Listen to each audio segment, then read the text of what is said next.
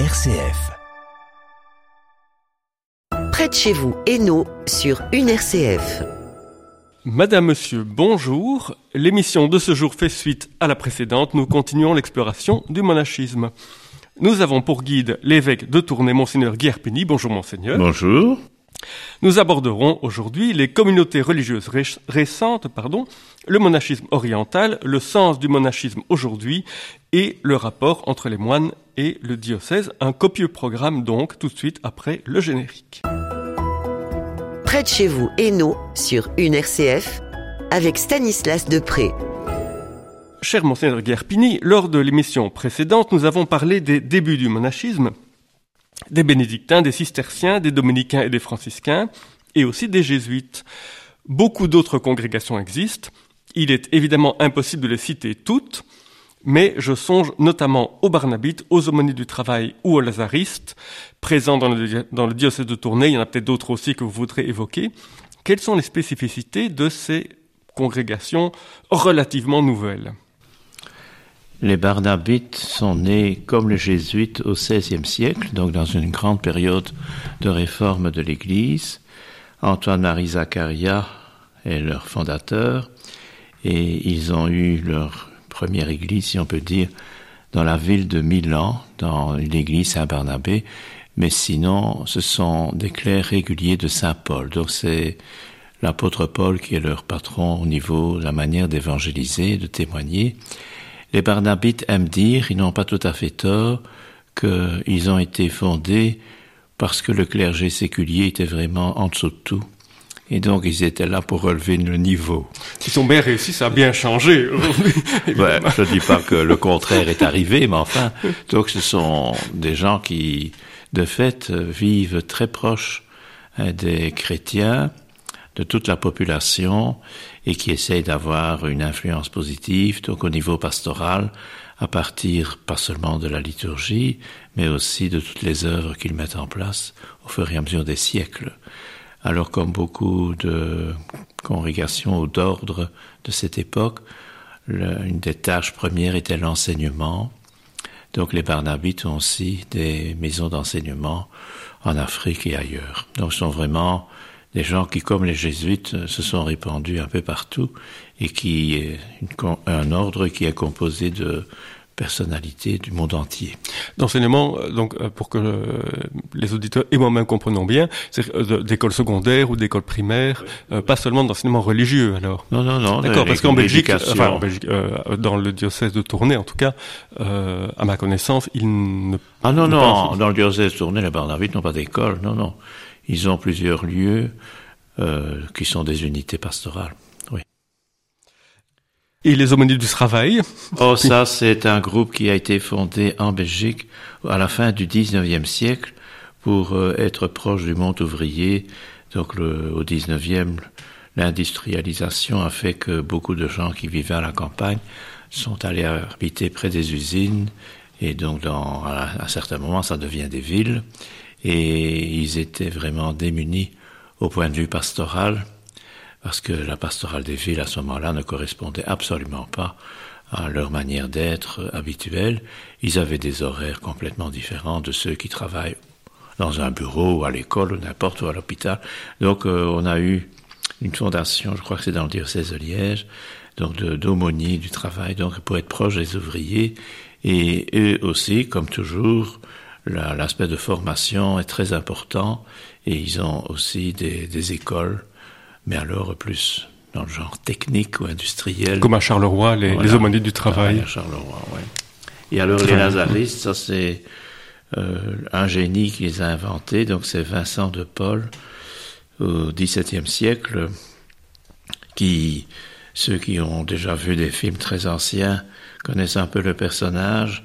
Donc c'était quelqu'un qui était très proche de tout ce qui était, mais ça ne s'appelle pas comme ça, le quart-monde à l'époque. Donc c'est le monde de la prostitution, euh, le monde aussi des, des pauvres, euh, de toutes sortes, qui, évidemment, il n'y a pas de sécurité sociale, donc ces gens ne pouvaient pas se soigner, ils ne pouvaient pas se nourrir nécessairement. Donc il a, il a fait beaucoup pour que un groupe, hein, les lazaristes, puisse venir en aide euh, suivant les besoins et suivant les ressources dont on disposait. Vincent de Paul a aussi été frappé par le, peu de formation des prêtres de l'époque. Donc il a aussi euh, mis en route, avec d'autres bien sûr, euh, ce qu'on appelle aujourd'hui des séminaires. Mais bon, c'est finalement ça, pas ça qu'on a retenu de Vincent de Paul. Et puis on a aussi donc quelqu'un qui était très proche des puissants de l'époque et qui est intervenu donc pour euh, toutes sortes de gens qui étaient passés peut-être par un tribunal peut-être, mais qu'on emmenait aux galères et qui devaient donc euh, transporter des bateaux par la force de leurs bras. Et beaucoup mouraient évidemment, ils étaient mal soignés, mal nourris.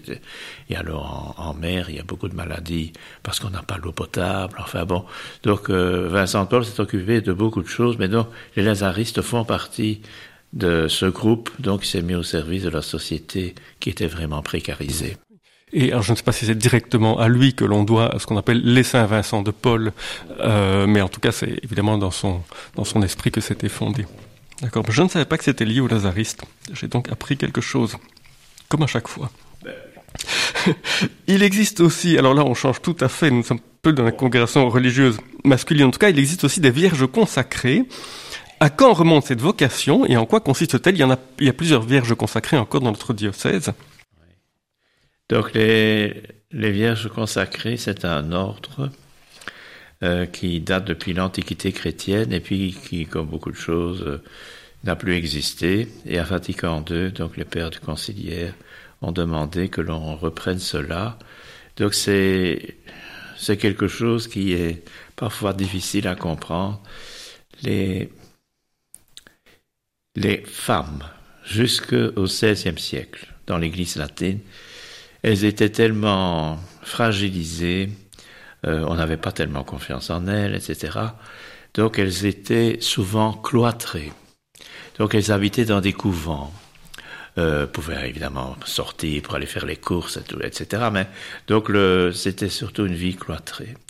Angèle Mérissi, est donc euh, du XVIe siècle, a une des premières, en tout cas en France, à faire en sorte que l'institut qu'elle fonde, donc les Ursulines, euh, puissent sortir et puissent exercer donc leur témoignage évangélique dans la société courante, donc dans la rue, et là aussi, on commence toujours par l'éducation, donc des écoles, puisque c'est toujours quelque chose de très important, et donc dans l'annonce de l'évangile, de se mettre au service d'une maturité humaine, etc. et ici, c'était pour les jeunes filles, donc c'était quand même pas courant. Alors, euh, dans l'Antiquité chrétienne, les vierges consacrées n'étaient pas cloîtrées. Hein, donc, c'était des personnes individuelles qui exerçaient probablement quelque chose pour vivre. Les, on a surtout retenu dans ce genre de, de vie celles qui se retiré dans une toute petite maison. Alors l'évêque de Liège est très fort là-dedans, hein, donc pour Ève de Saint-Martin et toutes ces personnes. Ce sont les béguines ou bien c'est Non, non, pas du tout. Donc c'est des personnes qui étaient consacrées, mais qui vivaient bon, dans un deux fois deux mètres. Ah oui, c'est très petit. Et c'était fermé. Donc on le rapportait à manger. je ne sais pas ce qu'on faisait avec les besoins, je ne sais pas comment on faisait, mais enfin, donc c'était vraiment fermé. Et elles avaient un trou une fenêtre qui donnait dans l'église pour suivre la messe et pour qu'elles reçoivent, quand il fallait, la communion. Donc c'était, mais les vierges consacrées, donc, à un certain moment, donc, disparaissent. Elles étaient dans la société et donc à Vatican II, donc celle qui a fait une vocation, c'est vraiment original, donc de consécration à Dieu, donc comme vierge, sans marine, etc., ont une activité professionnelle et en même temps donc ont une vie spirituelle organisée. Donc c'est pas des gens qui reçoivent un label et puis qu'on voit plus dans la, comme beaucoup de gens maintenant, on les voit plus, ils sont dans la nature. On se demande s'ils existent encore. On est heureux quand on apprend que ces personnes sont décédées. Sinon on ne sait plus, on ne sait rien. Mais donc les vierges consacrées sont liées directement donc à un évêque ou quelqu'un d'autre du diocèse, et donc elles, euh, elles vivent comme, euh, comme tout le monde, si on peut dire, voir qu'elles ont vraiment une vie religieuse, une vie spirituelle très organisée. Au XXe siècle, sont nées des communautés nouvelles. Chaque siècle a de nouvelles communautés, mais ce qu'on appelle des communautés nouvelles, quelles sont leurs particularités à ces communautés-là? Pour autant qu'on puisse en trouver qui les regroupent toutes, évidemment. Oui. C'est difficile à dire parce qu'on est en plein dedans. Et on ne sait jamais trop bien si ça vient de Dieu ou d'un imbécile. Euh, donc il est quand même triste de constater que ces communautés nouvelles, pour beaucoup, ont été fondées, si on peut dire, en tout cas suscitées par des gens qui étaient des déviants.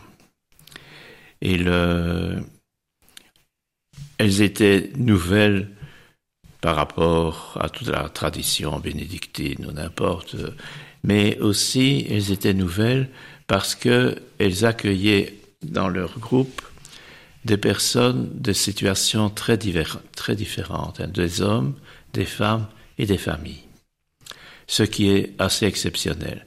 Donc il y a des abbayes pendant tout un temps où c'était mixte, mais on vivait pas dans le même dortoir, mais donc il y avait des hommes d'un côté, des femmes d'un côté, et puis parfois c'était la supérieure des femmes qui dirigeait tout. Hein. Donc ça a existé dans l'histoire de l'Église, mais des communautés nouvelles où finalement euh, on ne sait pas trop bien qui est-ce qui est chef, et alors euh, sans aucune formation spirituelle pour euh, diriger entre guillemets une communauté.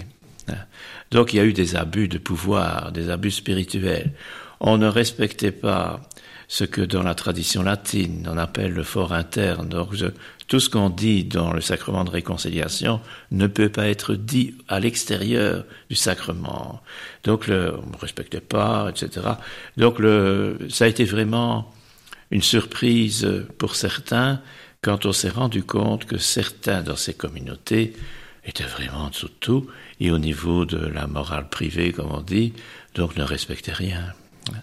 Alors, euh, certaines de ces communautés en ont pris conscience, bien sûr. Ils ne sont pas des gens en dehors du monde. Hein. Ils ont quand même une certaine, un certain équilibre. Il n'y a pas que des déviants dans ces ben communautés-là. Il y a aussi des gens bien. Il y a aussi des gens qui ont donné leur vie, quoi. Hein.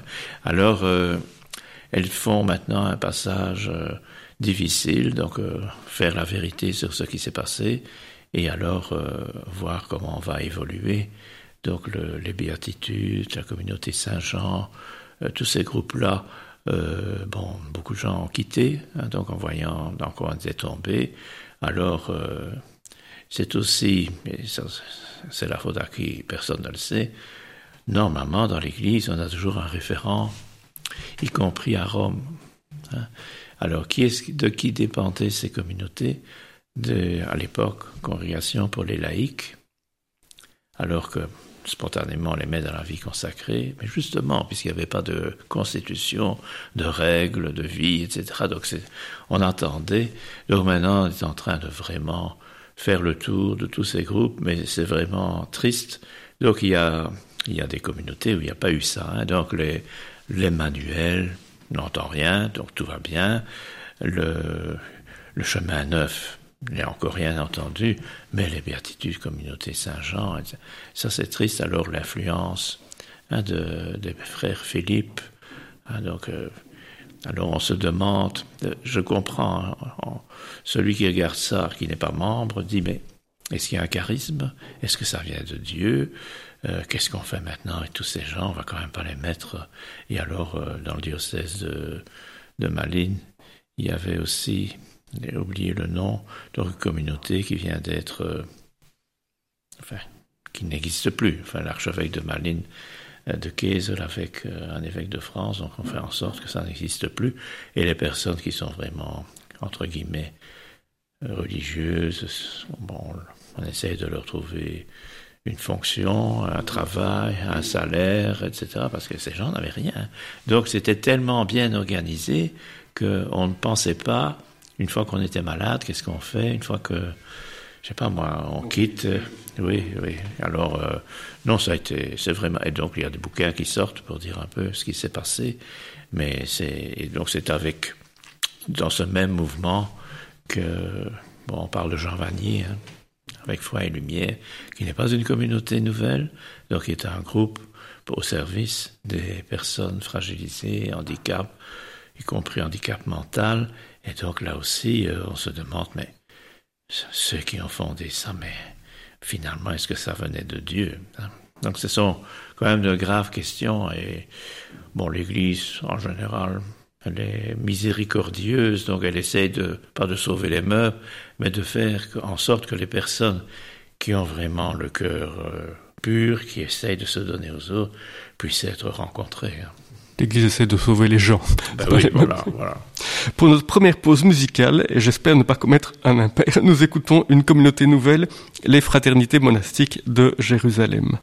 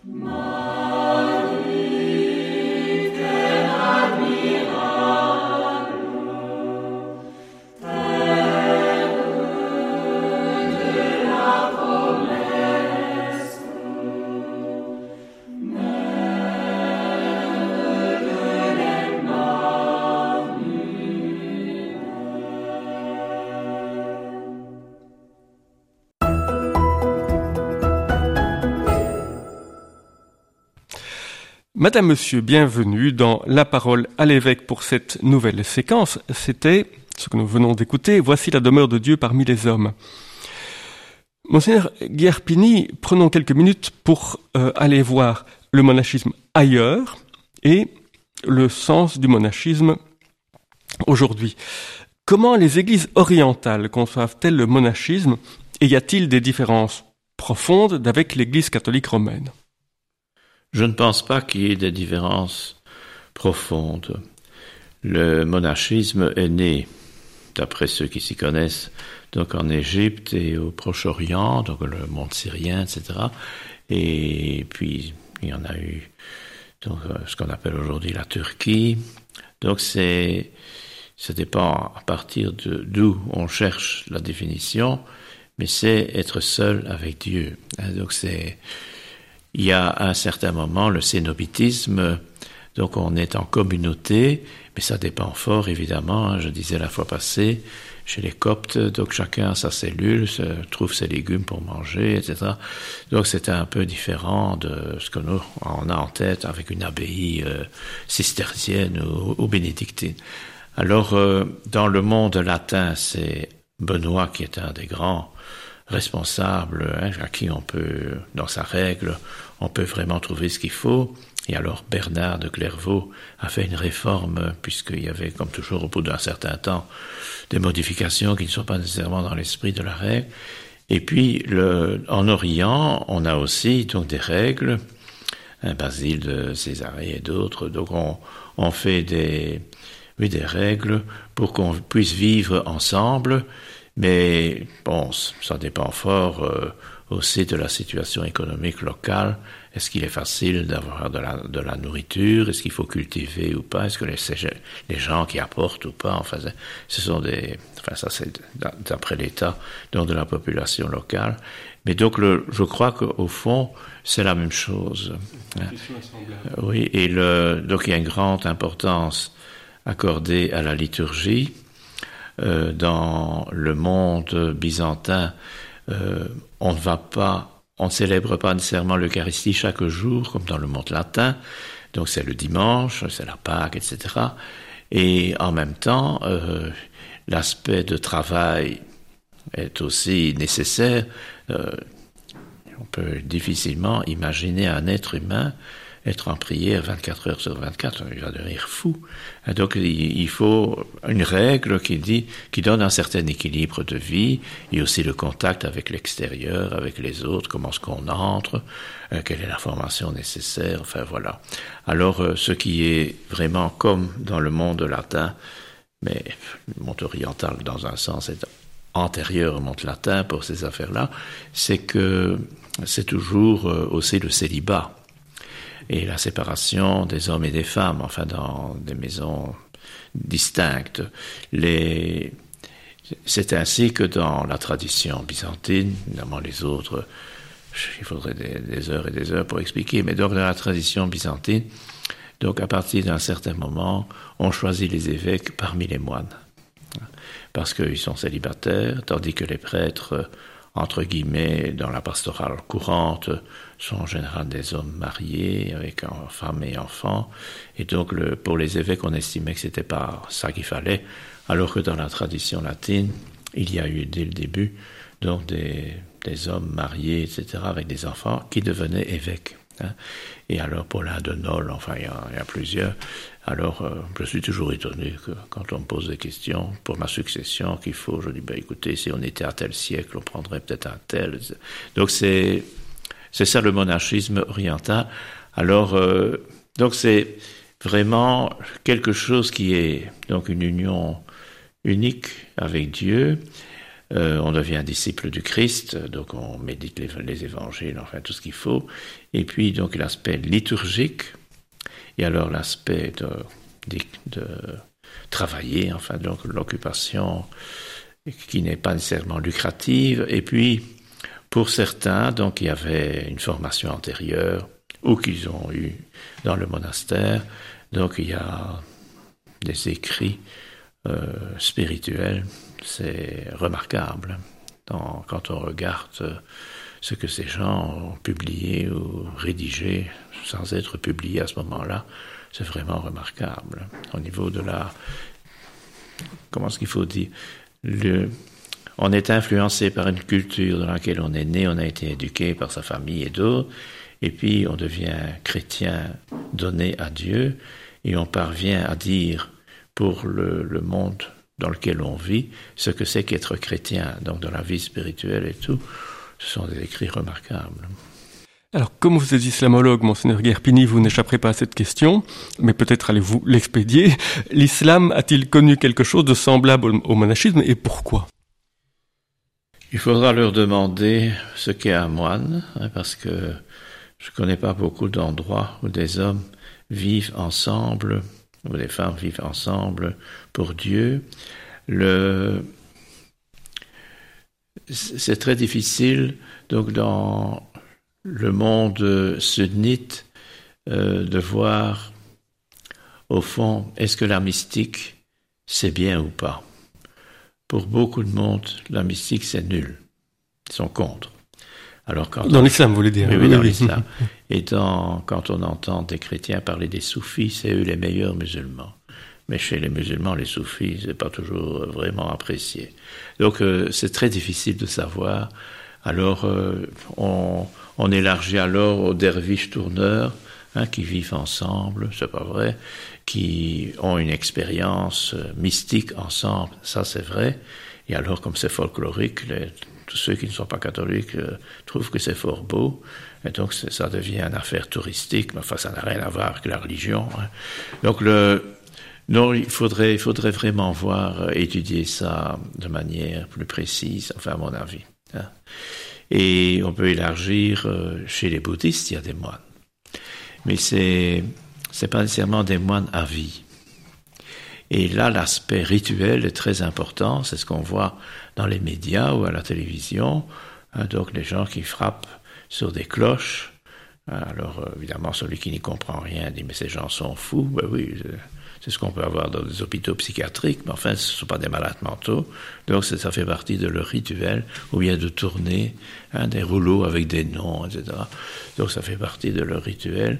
Et bon, ça vaut la peine euh, il y a des, gens, entre guillemets, très sérieux qui sont allés vivre donc avec des moines bouddhistes qui ont appris beaucoup hein, sur ce qu'est l'être humain intérieur, avec euh, là le, la posture, donc ce qu'on fait faire au corps, c'est vraiment euh, une initiation. Hein, c'est très douloureux. Hein, c'est pas pas pour le plaisir de s'asseoir. Hein.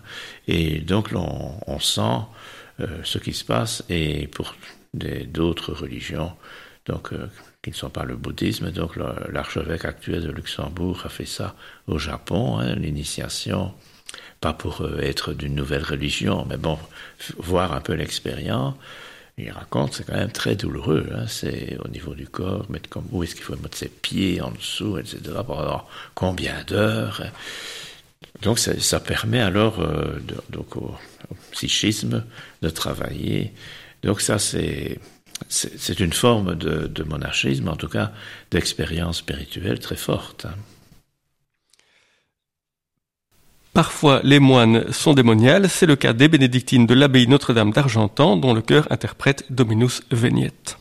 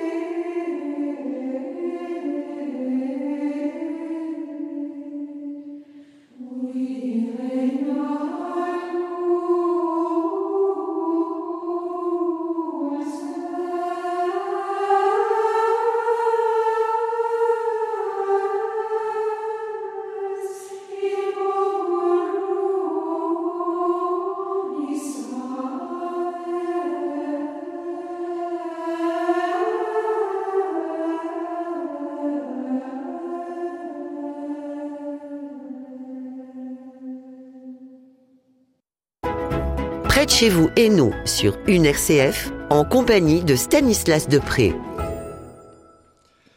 Nous venons d'entendre Dominus Vignette chanté par le chœur des bénédictines de l'abbaye Notre-Dame d'Argentan. Et à présent, une question tout à fait sur le présent. Aujourd'hui, Monseigneur Guerpini, à quoi servent, entre guillemets, les moines? Quel sens y a-t-il encore au XXIe siècle à devenir moine ou monial? Eh bien, la réponse si on se place d'un point de vue socio-économique, c'est de dire que les moines ne servent à rien. Et si on regarde donc une efficacité euh, pastorale, les moines servent à rien.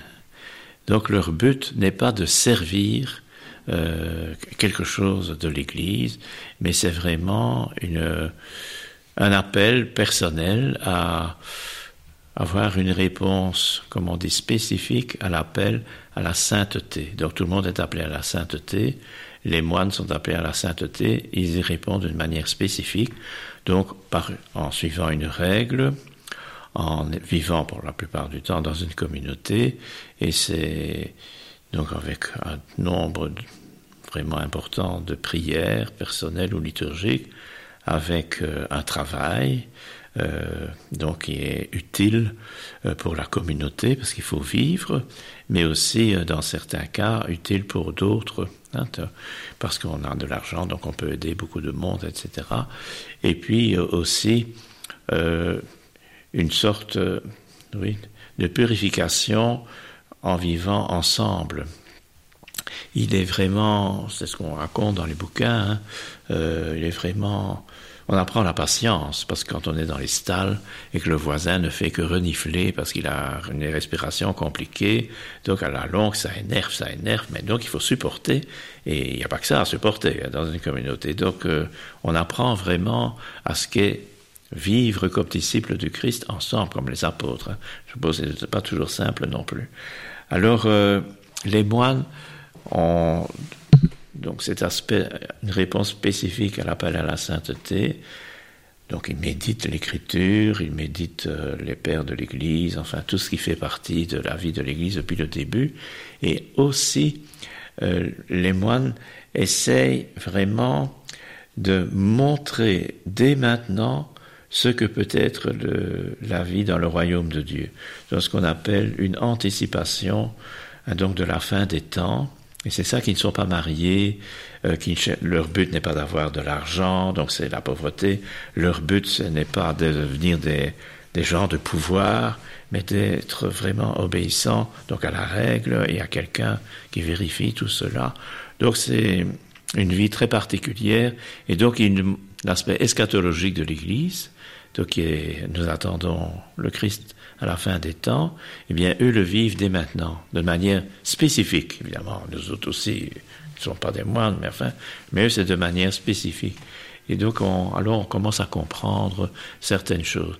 Donc, tout ce qui est inutile euh, dans la vie, donc, ils essayent de faire en sorte que ça disparaisse. Donc, c'est ça que dans cette manière de répondre, d'être disciple du Christ, l'essentiel n'est pas de parler. Quand on est, on constate hein, les gens qui ont eu une réunion dans un local, une fois que la réunion est terminée ou que la liturgie est terminée, on se met devant la porte d'entrée, on bloque tout et on parle. Hein. Donc il n'y a pas moyen de. Il faut parler, il faut parler. Et quand on est dans un longtemps ensemble dans un train, Donc il faut parler avec les voisins. C'est la politesse. Hein, c'est ce qu'on apprend. Chez les moines, on parle vraiment quand c'est nécessaire. Hein. Et donc à table, on est en silence. Hein, donc euh, on a des gestes pour aller plus vite, euh, pour avoir les plats, etc. Donc c'est tout à fait différent. Et donc la, lecture, mais qui est une écoute de la parole de Dieu, donc est pour l'essentiel. Et leur témoignage, c'est ça. Et on le sent tout de suite.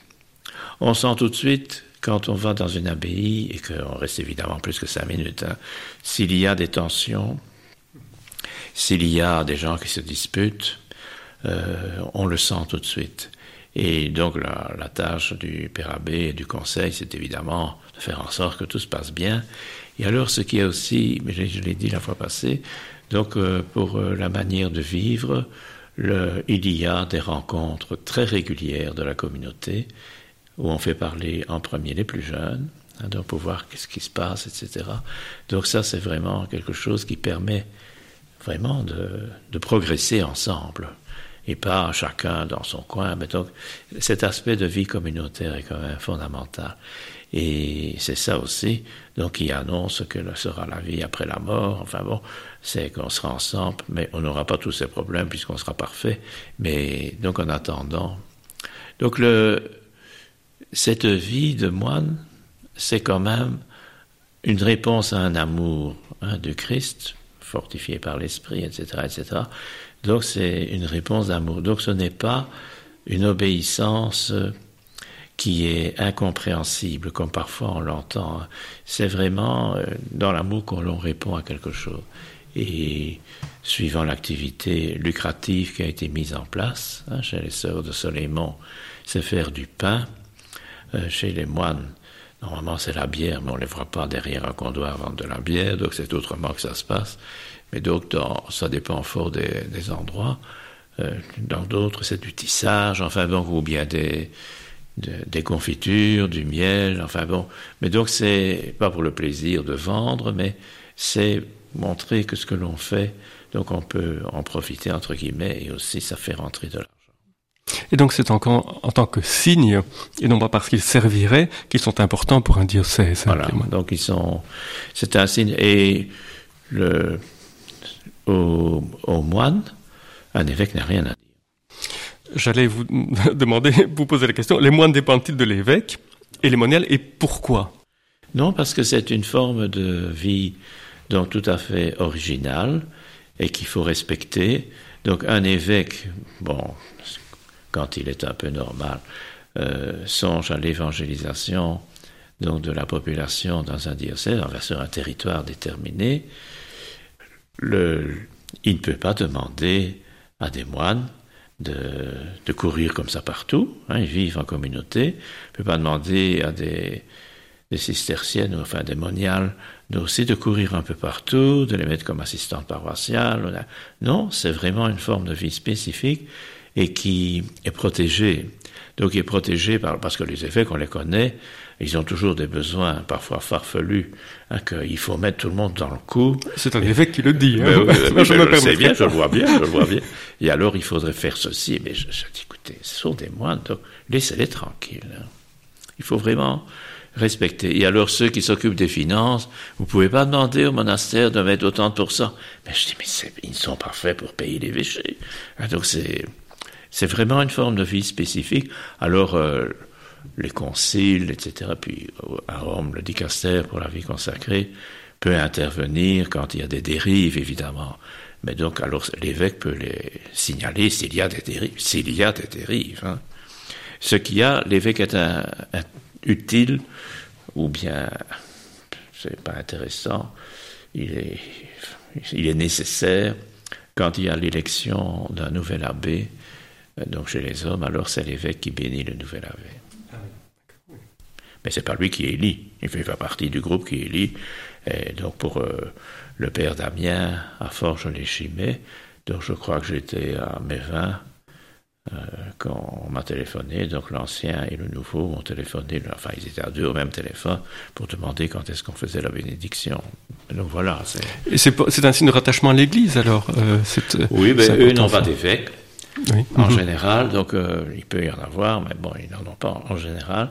Et donc, euh, c'est- c'est un évêque qui bénit un abbé. C'est prévu comme ça. Parmi les communautés monastiques nouvelles, celle de Thésée jouit d'une grande renommée, notamment pour ses chants. En voici un en français, Au toi, l'au-delà de tout.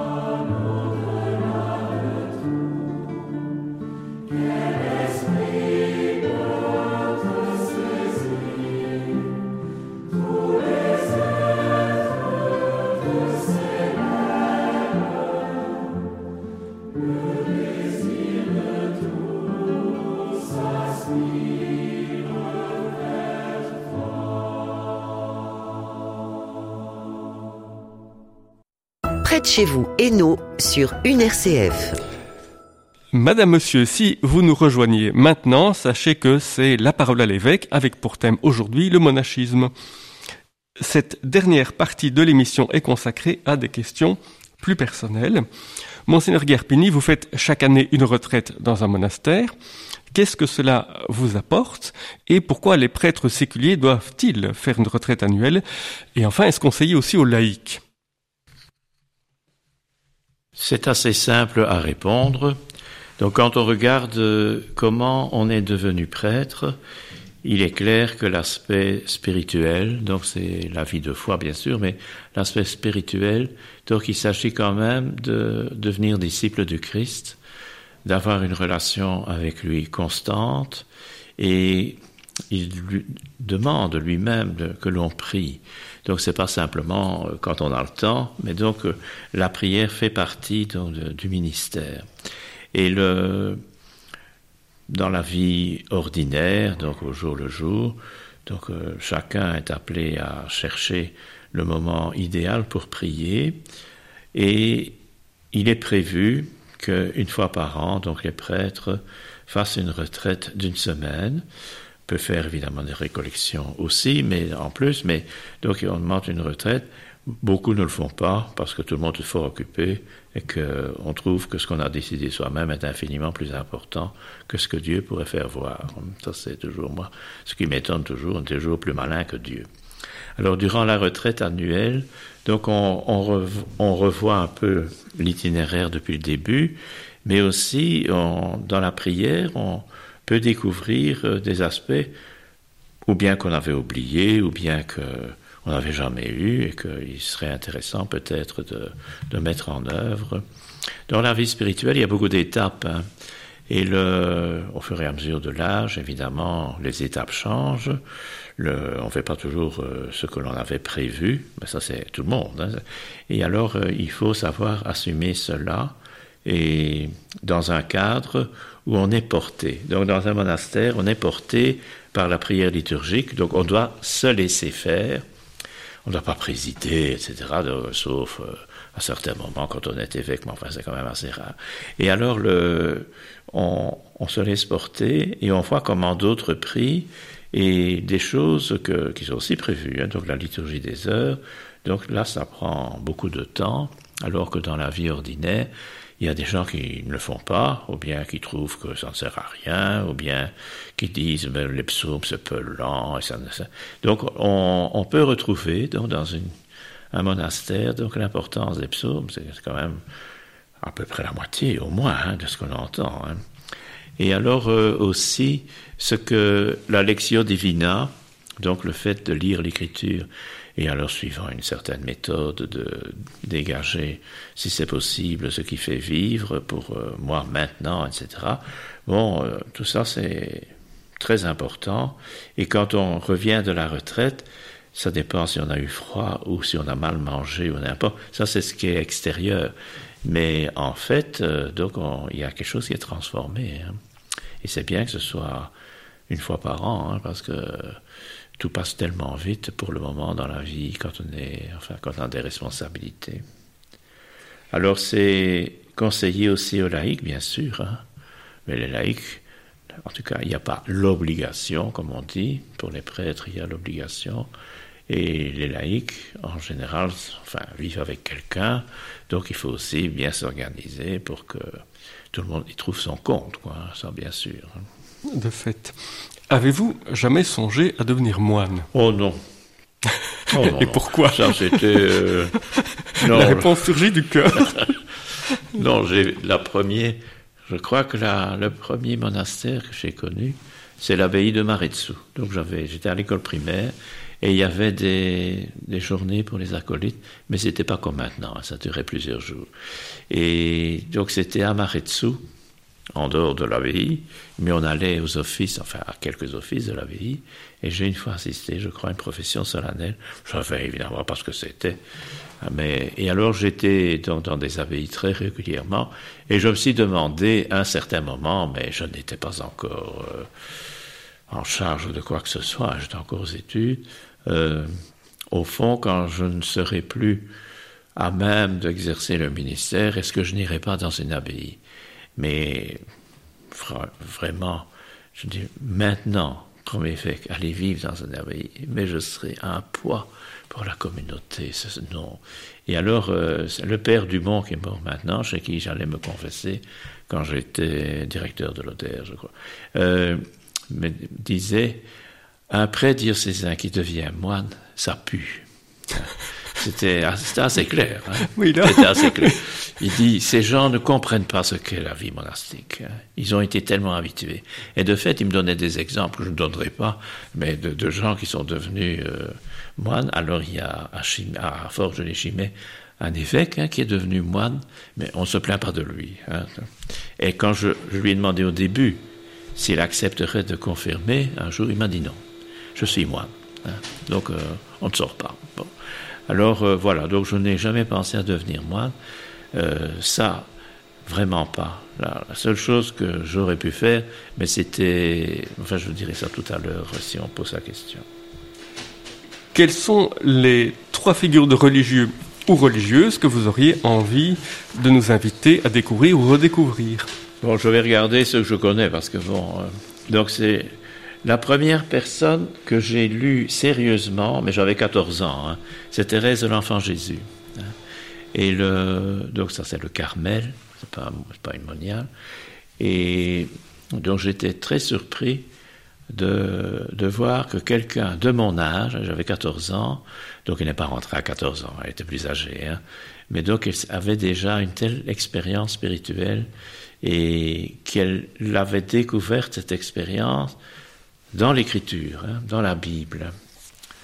C'est, je dis, euh, bon, quand j'avais 14 ans, donc c'était en 62, la Bible dans le monde catholique ordinaire, enfin les paroisses et tout ça, euh, c'était encore dans la langue euh, de Virgile. Hein. Et donc, le, je dis donc, dans la Bible, il y a moyen de trouver quelque chose qui, est, qui est cela, enfin, donc sa petite voix, comme elle dit, je serai l'amour. Mais donc c'est. Alors, je l'avais dit à un professeur qui était un laïc au collège Saint-Gertrude à Nivelles où j'étais. Qu'est-ce que vous lisez? Parce qu'à l'époque, on disait vous aux élèves. Hein. Qu'est-ce que vous lisez à Arpigny Et alors, je dis ben, c'est intéressant l'enfant Jésus. Je donnais. Mais enfin, c'est pas pour vous. Hein. Vous êtes beaucoup trop jeune. Hein. Voilà, je dis Thérèse de l'enfant Jésus. Elle est morte très jeune. Elle avait 24 ans, c'est ça? J'ai mis les dates ici. Oui, c'est ça. 24 ans. Bon. Alors, le deuxième personnage euh, que j'ai découvert, donc c'était aussi durant les études secondaires, c'est François Xavier. Euh, donc, lui est du XVIe siècle. C'est un des premiers jésuites, un compagnon d'Ignace de Loyola. Et lui, donc j'ai dû présenter lui, son itinéraire.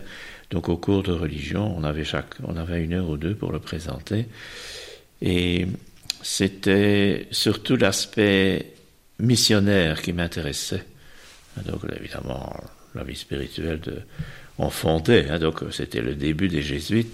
Et donc tout de suite, on veut partir, comme François d'Assise aussi, plutôt. Hein. Donc, euh, une fois qu'on a découvert quelque chose, je dis pas qu'il faut le dire, mais il faut le manifester, pas chez soi, où c'est, entre guillemets, le ronron quotidien.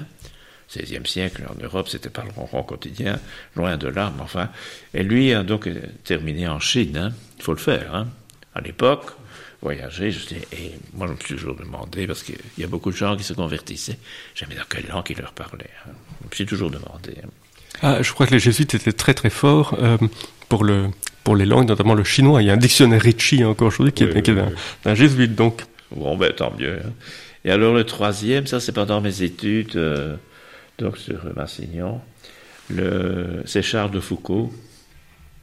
Alors ce n'est pas un vrai, un vrai religieux, attention. Hein. Donc c'est, c'est un prêtre diocésain de Viviers, diocèse de Viviers, donc en Ardèche. Il a enfin trouvé quelqu'un pour l'ordonner, mais donc il a cherché longtemps sa voie, et lui, c'était donc à partir de l'Évangile, comme il dit, hein, donc c'est vraiment euh, un chemin très très lent, c'était comme euh, vivre à Nazareth, donc une vie cachée, donc ce qu'il a fait, et puis euh, avec le monde musulman, il s'est quand même posé la question, qu'est-ce, comment est-ce que je dois témoigner et donc il l'a fait à sa manière. Donc dans un certain sens, il faut avoir perdu la raison. Hein. Pour un officier, euh, aller s'enfermer à Tamanrasset, vivre comme les gens locaux et attendre tous deux. Donc il se mettait au service pour donner des aiguilles, hein, des choses très simples pour la vie ordinaire. Il n'y a pas de magasin tous les deux mètres là-bas. Hein. Et alors, euh, donc avoir une vie euh, vraiment offerte comme ça. Et ce qui, oui, ce qui est toujours resté, c'est, il lui fallait l'Eucharistie. Hein, donc, donc, comme il était prêt, bon, c'était possible, mais il fallait l'Eucharistie tout le temps, donc la réserve eucharistique. Donc, c'est vraiment la période au début du XXe siècle. Hein, il fallait la présence comme ça. Et donc, la prière la nuit. Évidemment, pendant la journée, il peut faire chaud, hein, donc on peut s'endormir. Mais donc la prière la nuit, il fait pas chaud la nuit. Hein. Et Donc c'est vraiment être en présence d'eux, pour le salut d'eux, hein, l'humanité tout entière. Il n'a pratiquement converti personne, et il est mort assassiné. On ne sait pas, on, saura sans doute un jour, euh, quand j'aurai le temps d'étudier tout ça, j'aurai peut-être la réponse à cette question. Mais donc c'est Thérèse de l'Enfant Jésus très jeune, elle est devenue patronne des missions, alors qu'elle priait toujours pour l'extérieur. François Xavier était missionnaire et Charles de Foucault, donc dans le monde musulman, en plus de bien d'autres choses. Mais donc ce sont ces trois-là que je vois, même si Charles de Foucault n'était pas spécifiquement un religieux, mais que beaucoup de religieux se réfèrent à lui. Hein. Eh bien, merci beaucoup, Monseigneur Guerpini, pour cet éclairage sur le monachisme et pour ces réponses personnelles. C'était la parole à l'évêque présentée par Stanislas Depré. Merci à l'équipe technique. Merci à vous, Madame, Monsieur, pour votre présence. À bientôt pour une nouvelle émission sur une RCF, la radio qui vous invite à être à l'écoute de Dieu.